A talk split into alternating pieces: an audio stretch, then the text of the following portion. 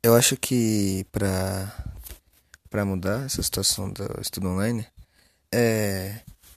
realmente, sei lá, é tentar fazer as aulas ficarem mais divertidas, mais atrativas de algum jeito, tipo, alguma lição que prenda mais a atenção dos alunos,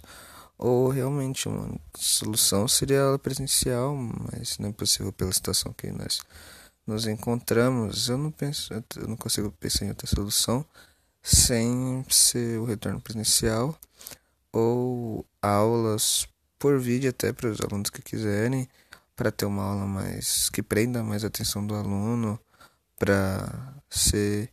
melhor para ele prestar atenção, entender mais e não ser algo que faça só por fazer.